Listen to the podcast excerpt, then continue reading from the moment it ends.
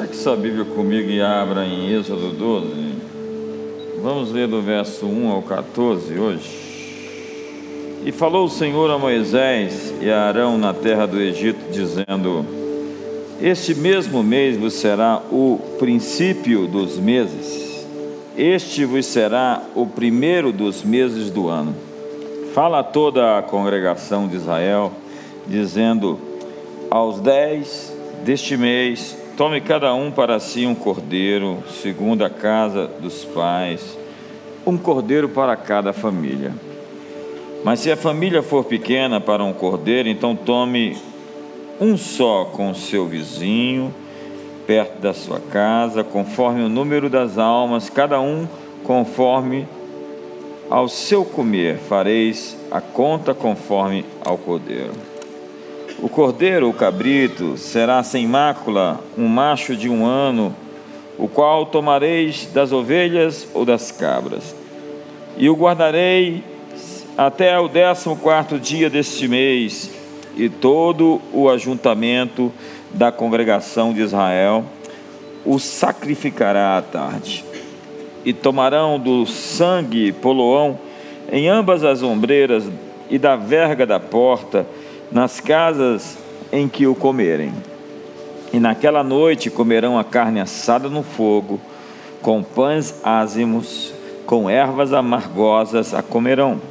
Não comereis dele cru, nem cozido em água, senão assado no fogo, a sua cabeça com seus pés e com a sua fressura. E nada dele deixareis até amanhã, mas o que dele ficar até amanhã, queimareis no fogo. Assim, pois, o comereis, os vossos lombos cingidos, e os vossos sapatos nos pés, e o vosso cajado na mão, e o comereis apressadamente. Esta é a Páscoa do Senhor. E eu passarei pela terra do Egito essa noite, e ferirei todo o primogênito na terra do Egito, desde os homens até os animais e em todos os deuses do Egito farei juízos, eu sou o Senhor. E aquele sangue vos será por sinal nas casas em que estiverdes. Vendo eu sangue, passarei por cima de vós, e não haverá entre vós praga de mortandade quando eu ferir a terra do Egito. E este dia vos será por memória, e se celebrá-los. Eis por festa ao Senhor nas vossas gerações e celebrareis por estatuto perpétuo. Pai, feche seus olhos, querido. Essa é a tua palavra. Essa é a mensagem da Páscoa. O texto tão emblemático de transformação, de cura, de redenção, de travessia. Hoje nós queremos fazer essa travessia. Nós queremos, Senhor, que toda a praga que tenta nos atingir salte por cima. Como diz o Salmo 91: nenhum mal lhe sucederá, praga alguma chegará à sua tenda. Nós queremos, Senhor, que a saúde, o vigor, a autoridade, a graça, o fervor, a vida abundante que nos foi prometida nos seja manifesta essa noite. Queremos hoje, Senhor, em nome de Jesus, orar para que haja uma ruptura, uma quebra de correntes hoje, de cadeados, que as portas se abram, os portões de ferro sejam abertos, sejam quebrados, e que nós possamos entrar nessa nova estação prometida, esse novo tempo de glória, de graça, de colheitas, de alegria eu quero te incentivar a você se preparar para receber este ano profético, esse ano de alinhamento, esse ano de visão, esse ano de ministério profético, de ministério de perceber além do óbvio, além da superfície, de conseguir ver o seu chamado, a vocação, o propósito de Deus para a sua vida. Eu realmente acredito que nós podemos investir, lançar o nosso pão sobre as águas para poder, depois de alguns dias, muitos dias, o achar. Eu acredito que nós temos que lançar nossa semente de manhã e à tarde, porque nós não sabemos se qual delas vai, vai frutificar ou se ambas frutificarão. Então eu entendo que esse é um tempo para investir. A palavra que eu tenho no meu coração é que é um tempo para empreender, é um tempo para se dedicar a investir, de lançar a sua semente, porque ela vai vingar. Diga para o seu irmão: é hora de plantar, porque você vai colher. Então eu quero realmente desafiar você a se mover nesse momento, porque esse é um momento importante da história. E hoje eu quero falar sobre essa travessia, sobre essa transição. Páscoa é isso. As festas de Israel representam o calendário de Deus para que certas coisas aconteçam na terra. Toda a vida dos antigos judeus ocorria, acontecia no fluxo dessas festas, dessas cerimônias é quando o céu se alinha com a terra, quando há um reset acontecendo, e agora, nesse exato momento, há algo acontecendo no mundo.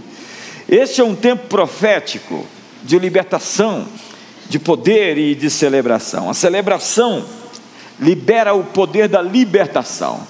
Quando nós celebramos e festejamos, conforme nos foi designado, nós estamos é, entrando em uma esfera de autoridade, de obediência. As instruções que foram dadas para cada festa, elas autorizavam as pessoas a receberem livramento. Eram rituais de livramento, eram rituais de passagem de fase, eram rituais de gratidão e de celebração. E durante essas sete semanas nós vamos falar cada semana sobre uma dessas festas. E tudo começa, obviamente, com a Páscoa. Se você for ver a história das festas na Bíblia, Jesus nasceu durante uma festa. Obviamente, não tinha lugar para ele se hospedar. Jerusalém estava lotada. E Jerusalém só estava lotada no período das festas. Jesus morreu durante a Páscoa do ano 33, ressuscitou no domingo da Páscoa. Ele morreu numa festa, morreu na Páscoa. O dia de Pentecostes foi o dia em que o Espírito de Deus foi derramado sobre todo o povo. Quando você vai até, por exemplo, é, o livro de João, a Bíblia vai falar sobre Jesus na festa dos tabernáculos. Há muitos que dizem que ele volta no período do tabernáculo. No último dia da festa, Jesus disse: Quem crê em mim, como dizem as Escrituras, do seu interior fluirão rios de água viva.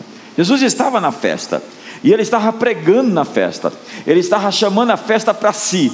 Ele diz: Essa festa, tudo o que foi feito, foi feito para me representar. A festa me apontava. Agora, quando você pergunta, que texto da Escritura falava que do interior das pessoas fluiria rios de água viva? Onde está o texto que Jesus se refere, em que a, a Escritura diz que do interior das pessoas vão fluir um rio. Obviamente, Jesus está falando sobre o terceiro templo de Ezequiel. O texto de Ezequiel fala sobre a construção do novo templo.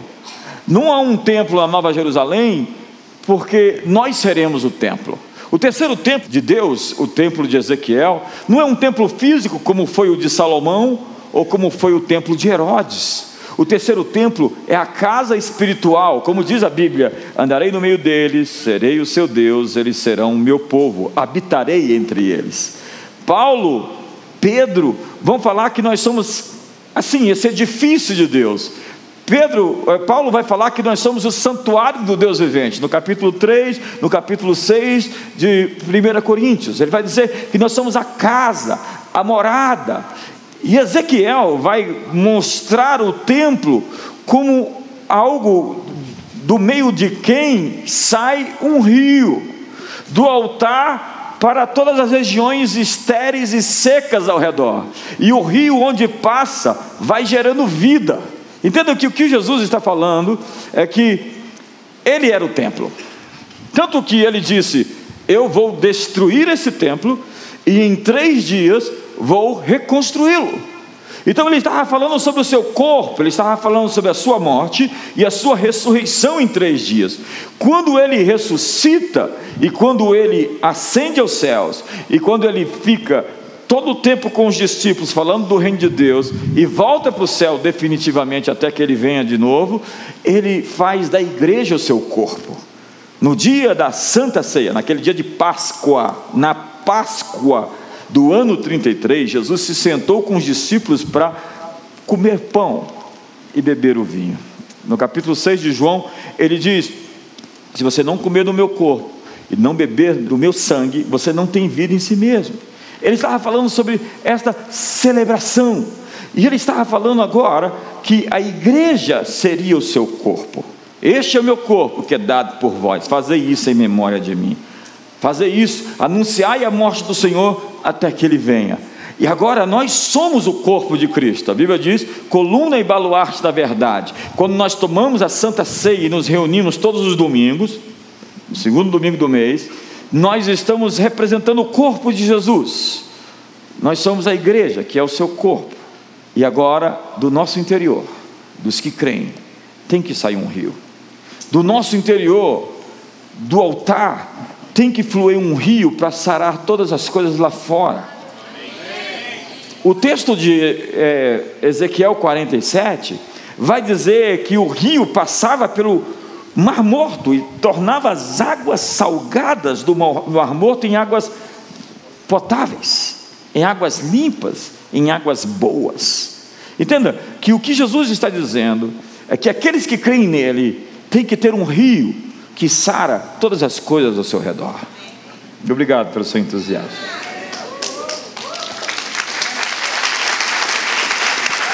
Agora, a Páscoa é onde tudo começa. Você vai ver o texto que eu li, esse será o primeiro dos meses. Avisa lá, o, o ano começou, algo começou a partir de aqui. A partir da Páscoa, algo começa para os judeus, para os cristãos. Foi naquela Páscoa, primeira Páscoa, que o espírito destruidor o espírito de morte passou nas casas dos egípcios e, quando não viu o sangue nos umbrais das portas, matou todos os primogênitos. Foi na Páscoa do ano 33 que Jesus morreu e onde o mundo recomeçou. Páscoa significa sair do cativeiro e cruzar o caminho para a terra que Deus nos deu. É uma transição, e numa transição você só leva o que você precisa. Quando o povo saiu de lá, não dava para carregar coisas pesadas, eles carregaram o que puderam, e Deus, a Bíblia diz, encheu eles do ouro dos egípcios. Há coisas muito pesadas para carregar, e numa transição você tem que ir leve. Por isso, Páscoa é deixar o Egito e deixar o velho mindset. Há pessoas que saíram do Egito, mas continuam com a cabeça de egípcio. Não, perdão, com a cabeça de escravo.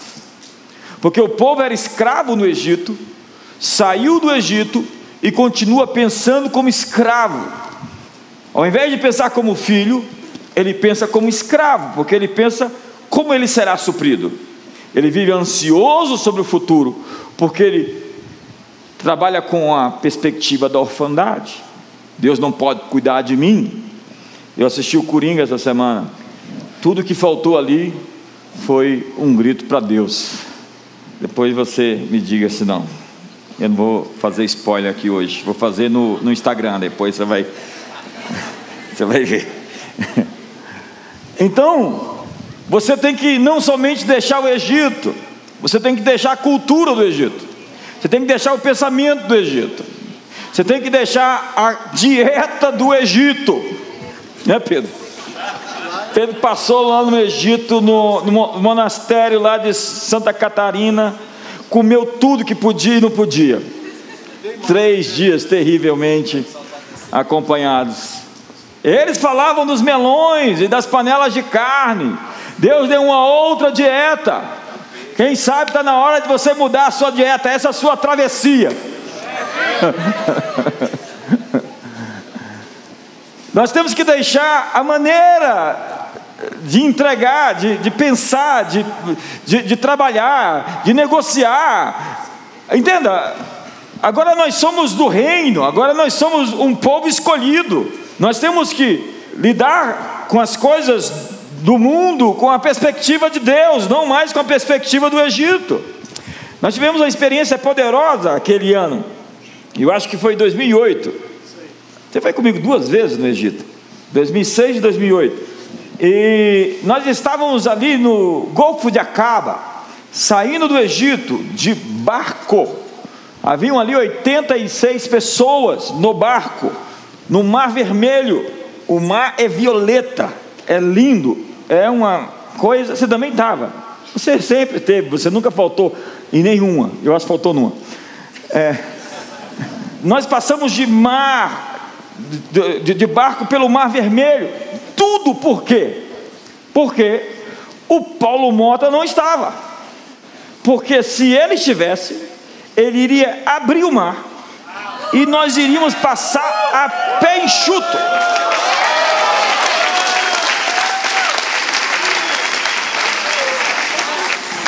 Moisés. Iríamos economizar 60 dólares por pessoa, que foi o preço do bilhete já embutido na viagem, de cada pessoa que pagou para passar no Mar Vermelho de balsa. Mas foi esplêndido a viagem, mas impressionante foi. Que quando você passa pelo Golfo do Acabe, ele tem dois braços, você olha para trás, é impressionante o que é o Egito. A atmosfera de Israel e também da Jordânia é completamente outra. Você sente, você sente todos que quando já fizeram essa travessia, você sente de verdade uma mudança radical no ar, no ambiente. Toda aquela história das múmias, toda aquela história das pirâmides, todo o culto milenar aos deuses, Toda, e olha, o, o, Egito, segundo Isaías, vai ser redimido. Existe uma palavra profética em que Deus chama o Egito de meu povo, e a Síria de minha herança. Então, mas é impressionante como a atmosfera do Egito ainda é pesada. E a comida do, do Egito. Diga para o seu irmão, é preciso deixar o velho para trás. Eu tive experiências singulares no Egito. Agora, por exemplo, nosso, nossos juízes querem aprovar a bigamia na canetada. Isso é aprovar a poligamia. Todo país, todo país que permite a poligamia é um país pobre. Não existe uma nação rica que aceita esse expediente. Não existe. Simplesmente não existe. Os filhos não têm autoestima e as mulheres não têm respeito. E aí eu perguntei para o sujeito: quantas mulheres vocês podem ter aqui? Quatro. Mas o terrível não é ter quatro mulheres, é ter quatro sogras. terrível. E quatro cunhados. Falar dos cunhados aqui esses dias, né? Diga para seu irmão: é preciso deixar o velho para trás. Novos começos precisam de terminações claras. É preciso deixar o modo de namorar do Egito para trás. É preciso reinventar-se. Páscoa é a passagem, o êxodo, o êxodo, o memorial dos judeus da libertação da escravidão, 430 anos presos, escravos.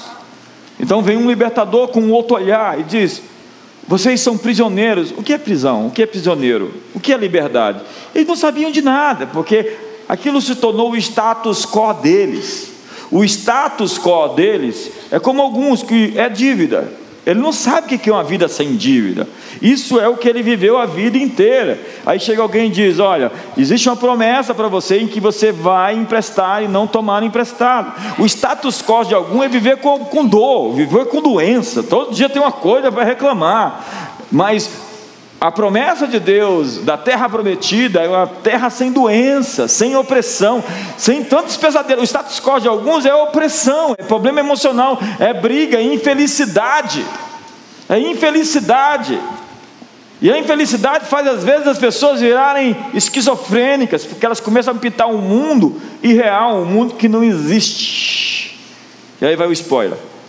O sujeito fica paranoico, cria uma série de alucinações, e quando essas chocam-se com os fatos, ele começa a criar uma realidade onde as pessoas somente podem sobreviver se o respeitar. Então ele vira um sociopata. Um sociopata é alguém que acredita que o mundo gira em torno dele. Fala para o seu irmão, está tensa aqui hoje, né? Então eles foram ordenados a uma vez por ano, uma vez por ano, fazer uma festa e se lembrar daquele período. Eles podiam estar ricos, eles podiam ser bem-sucedidos, eles podiam ser prósperos, eles podiam morar em mansões, eles, mas eles podiam comer em qualquer lugar e comer qualquer coisa que quisessem. Mas uma vez por ano, eles deveriam comer o carneiro, eles deveriam comer pão sem fermento, pães ázimos. Eles deveriam comer ervas amargas. Eles deveriam se lembrar da história coletiva do seu povo. Acredite, foi a Páscoa que conseguiu manter a identidade dos judeus por dois mil anos de diáspora. Eles continuaram sendo judeus, apesar de todas as dos pogroms, de todas as perseguições, da peste negra, das inquisições, eles continuaram sendo judeus por causa da Páscoa. Todos os anos eles tinham como estatuto perpétuo a Páscoa. Então, eles tinham que lembrar dos livramentos de Deus, lembrar dos feitos de Deus, lembrar das obras de Deus, lembrar do que Deus havia feito, em como Deus abriu o mar, em como os guiou a pé enxuto. Quais são as suas histórias que você pode contar para os seus filhos? Algumas pessoas são moralistas, elas falam para os seus filhos fazer ou não fazer aquilo. Sabe qual é o maior impacto que você pode fazer para um filho seu? É contar o que Deus fez na sua vida. A Bíblia tinha como mandamento contar os feitos de Deus para os seus descendentes. Era um mandamento contar as obras de Deus. Então, eles tinham que ter uma experiência de ressignificação e de identidade coletiva. Aquilo os afirmava como um povo. Nós saímos do Egito.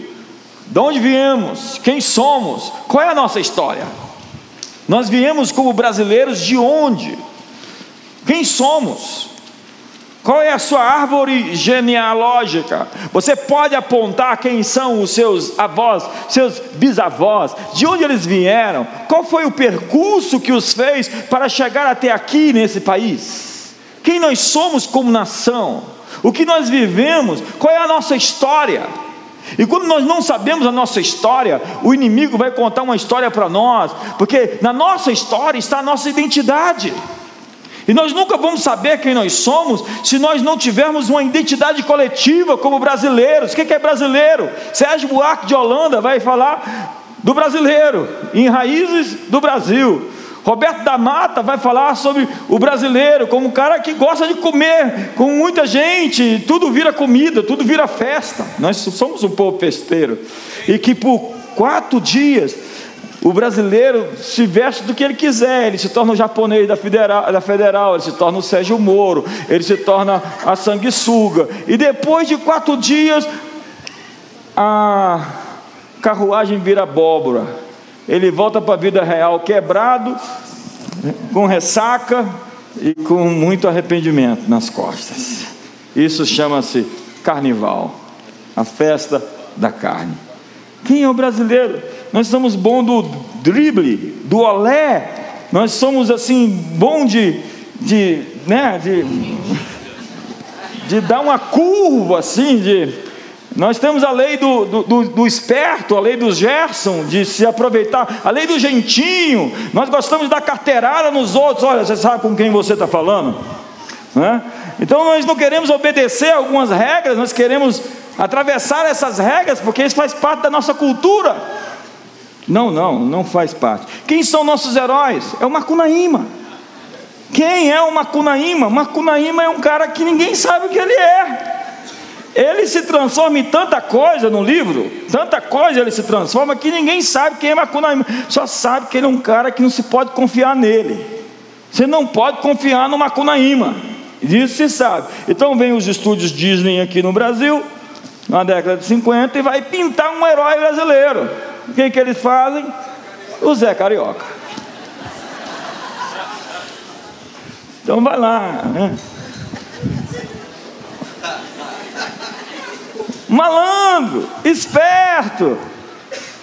Eu quero dizer, nós temos que descobrir quem nós somos, para que ninguém faça essas pinturas macabras, esses estigmas, esses rótulos, essas caricaturas de quem somos. Nós precisamos realmente reconhecer a identidade de quem, de onde viemos, de Portugal, ou de Espanha, ou de, é, da África, ou de onde quer que é, tenhamos vindo, mas nós precisamos reconhecer quem somos e e apontar, porque todo povo tem seus problemas. Se você for apontar para a história dos americanos, dos, dos europeus, eles têm muitas histórias ruins, mas eles resolveram se concentrar nas boas histórias que eles tiveram. Nós temos que acabar com essa história de brasileiro ir para fora para falar mal do Brasil, por favor. É, eu acho que você ficou entusiasmado com isso. Então, depois de dois mil anos dispersos, sem estar no seu país, os judeus podiam contar sua história. Nós temos 500 anos de história e não conseguimos contar a nossa. E aí vem a esquerda progressista para reinventar a história. Nunca antes na história desse país. Reedita a história, conta uma outra história, diz para nós o que é a história que na verdade a gente sabe que não é a história. Então eles dispersos guardaram sua identidade coletiva mediante suas festas. E não era a festa da celebração da carne, da sexualidade, da promiscuidade. Era a festa de tentar nos matar, nós prevalecemos, sobrevivemos, vamos celebrar. Estávamos presos, fomos cativos, a mão poderosa de um Criador nos libertou e nos fez passar pelo Mar Vermelho. Que história! Então, eles deveriam lembrar que o anjo da morte feriu os inimigos que não tinham sangue nos umbrais. É o livramento e a distinção de um povo escolhido. Um povo escolhido. Páscoa é o juízo contra os faraós e os deuses do Egito. É incrível isso. Uma das palavras hebraicas traduzidas para as pragas significa dar golpes ou ferir. A próxima vez que você for ler Apocalipse, lembre-se das pragas do Egito. As sete taças da ira. São expressões mundiais daquilo que foi localmente feito por Deus no Egito. Deus estava punindo os deuses egípcios. A Bíblia é clara que cada uma das pragas, Deus estava golpeando. A palavra é golpear um Deus do Egito. Ele fala, não é Deus nada, eu que sou. Pá!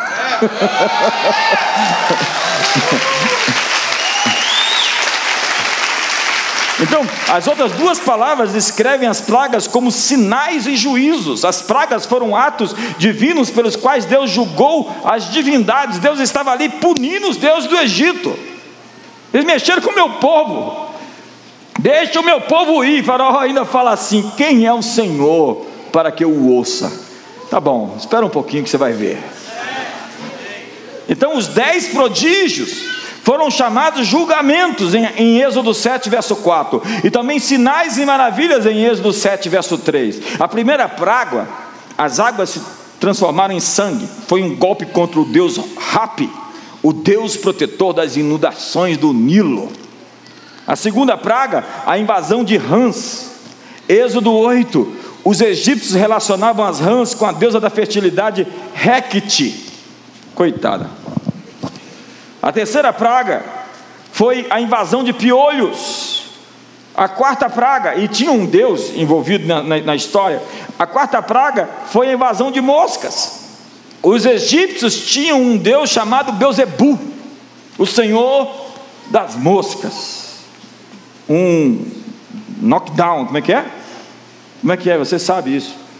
Deu uma pernada lá no Deus das moscas, o Beuzebu, coitado. Quinta praga, peste nos animais. Foi um golpe contra Amon, o deus adorado em todo o Egito que tinha forma de animal. A sexta praga, úlceras, um golpe contra o deus Tifon, que protegia os egípcios contra qualquer ferida. A sétima praga, Saraiva, um golpe contra a deusa Serafis, protetora da lavoura. A oitava praga, a invasão de gafanhotos, um golpe contra Isis, a deusa da fertilidade. A nona praga, trevas.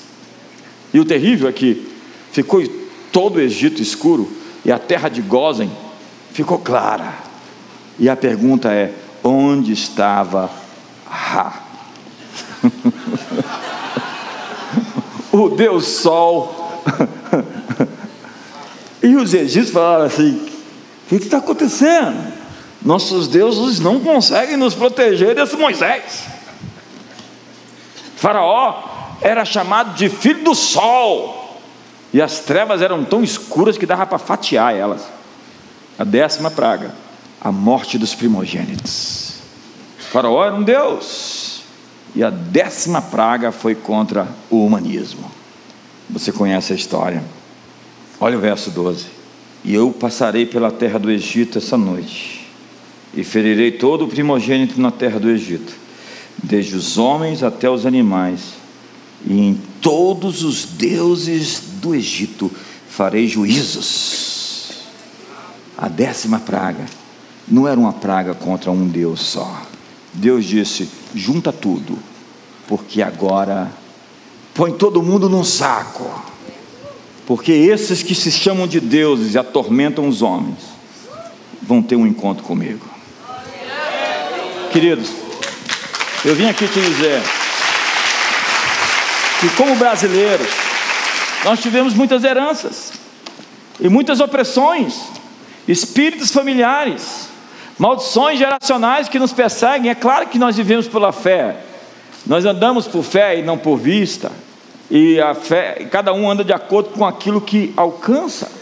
Mas quantos de nós estamos sofrendo opressões por divindades, potestades, entidades que resolveram se aninhar ou se enamorar, espíritos domésticos, e querem nos oprimir? Eu vim aqui hoje, nessa noite de Páscoa, dizer que Deus está passando para julgar as divindades que resolveram oprimir sua família. E não só você, mas os seus lá na sua casa, perto e distantes, vão sofrer o impacto daquilo que vai acontecer aqui essa noite. Deus vai golpear, Deus vai ferir. Me fala aí o nome de um golpe legal aí, você que é lutador de karatê. Mata-leão não, mata-leão tem que pegar no corpo. Voadora. Uma voadora.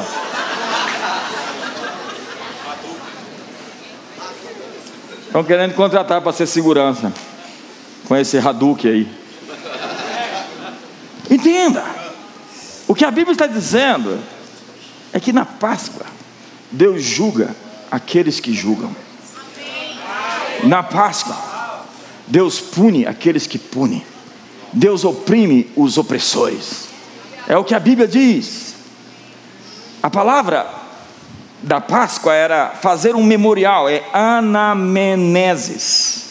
Vamos lá? Obrigado.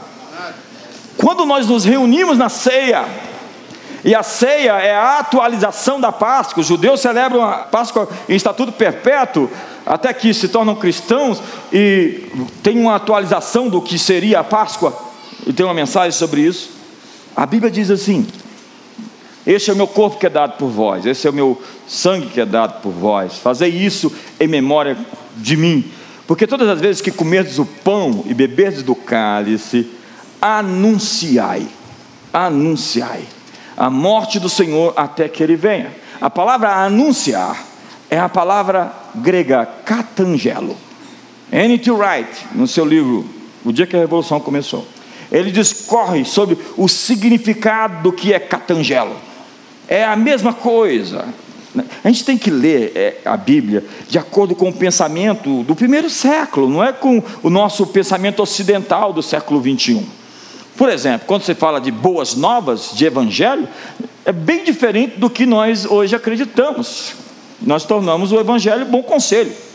Quando fala de igreja, eclésia, é bem diferente de um prédio. Não, é um conselho, é um conselho de anciões, é um grupo de pessoas que decide o que vai acontecer. Quando fala-se de apóstolo, não é uma palavra que Jesus foi lá originalmente e inventou quando ele surgiu. Já existia tanto eclésia, como boas novas, como é, evangelho, né? como igreja, eclésia, como catangelo. E o que significa anunciar? O que, que Jesus está falando? Anunciar. Anunciar é a palavra que um arauto, um porta-voz, um funcionário do governo romano, com a autoridade de todo o império romano de trás, chegava com um grupo de pessoas em uma praça pública e dizia a todos: Assim diz o imperador. A partir de agora é isso, isso, isso, isso. Assim seja, diz o grande rei, o imperador Otaviano Augusto, ou Tibérios, ou qualquer um desses Césares. O que a Bíblia está dizendo é que no momento da ceia, quando nós nos sentamos na mesa, e isso vai acontecer domingo, todo o público espiritual está de olho na gente, e nós estamos anunciando, e a paráfrase é minha: potestades do inferno, nós informamos a vocês, demônios, entidades do mal, vocês perderam.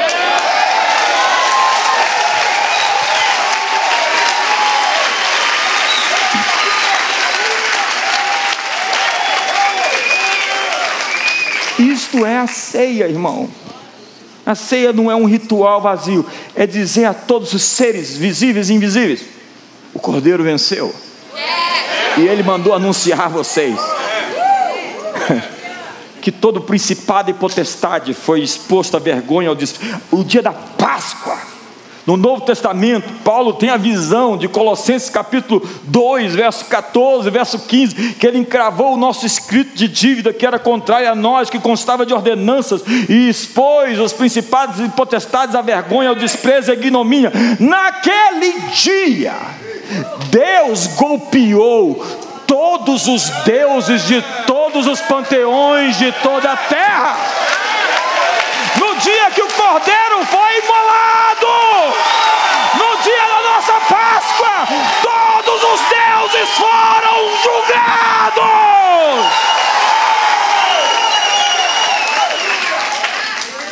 E é por isso que hoje eles já estão bem desconfortáveis com essa mensagem, porque eles sabem que foram expostos então eles não podem continuar oprimindo a sua família. Eles não podem amarrar mais as suas finanças. Eles não podem mais trazer doença e escravidão. Porque você está numa noite de passagem. Você está fazendo a sua travessia. Você está indo rumo ao seu destino. Nós somos o povo da Páscoa.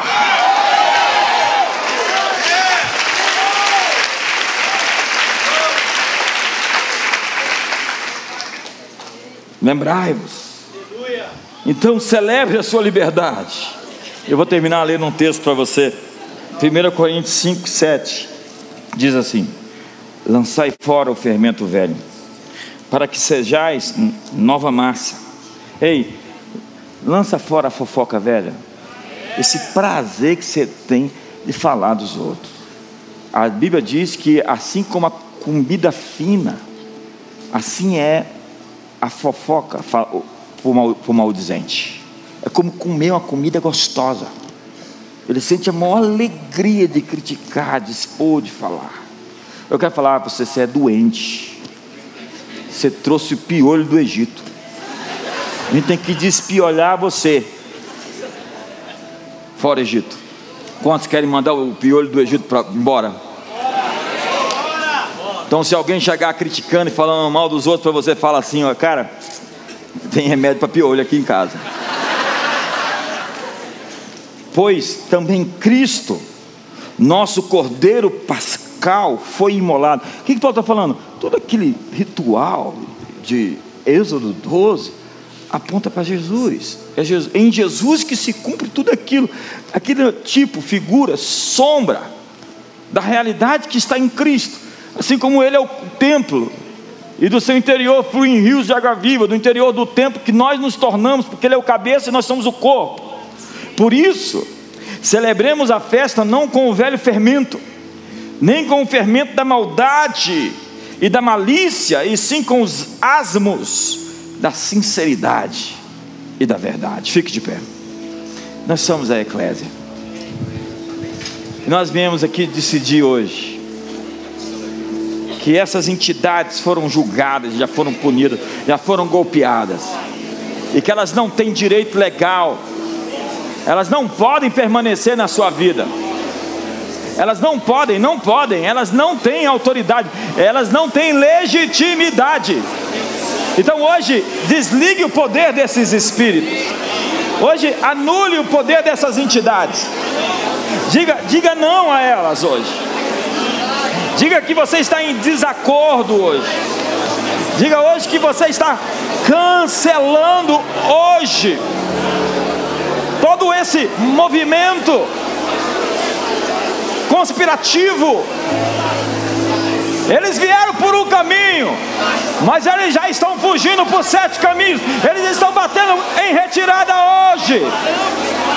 Espírito de divórcio, espírito de doença, de enfermidade, espírito de falência, espírito de bancarrota financeira espírito de depressão, espírito de suicídio, espírito de tristeza.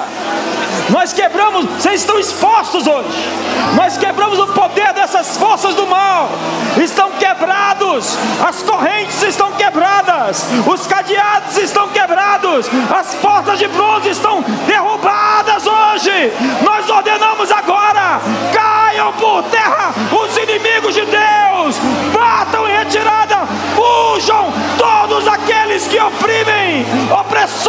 opressores, espíritos imundos, pervertidos sexualmente, espíritos de prostituição, espíritos de pornografia, que acompanham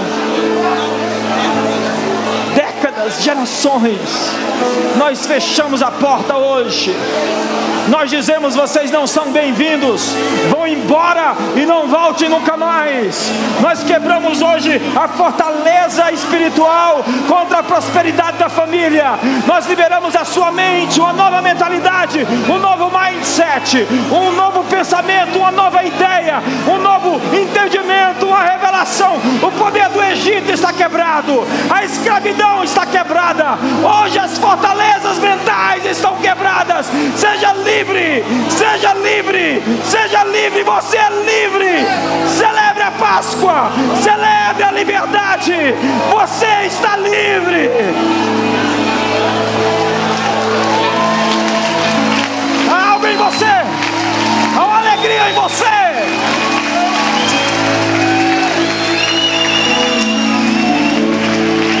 Que tem mais. Então levante suas mãos, tem mais. Tem mais, comece agora. Há uma atmosfera de rompimento. Eu vejo cadeias sendo rompidas. Eu vejo correntes sendo quebradas. Eu vejo hoje nós, nós, como que cordas sendo quebradas e nós desfeitos. Hoje, hoje, hoje você está correndo, você está obtendo asas. Asas. Você não vai rastejar. Você vai voar. Você não vai pedir emprestado. Você vai emprestar. Você não será não será cauda, você será cabeça. Seus inimigos virão por um caminho, eles fugirão por sete caminhos. Nós somos o povo da Páscoa. O sangue está nos umbrais da porta, o sangue do Cordeiro. Nenhum mal lhe sucederá. Fraga alguma chegará à sua tenda, mil cairão ao seu lado, dez mil à sua direita, mas você não será atingido. Você é o povo da Páscoa, celebre a liberdade.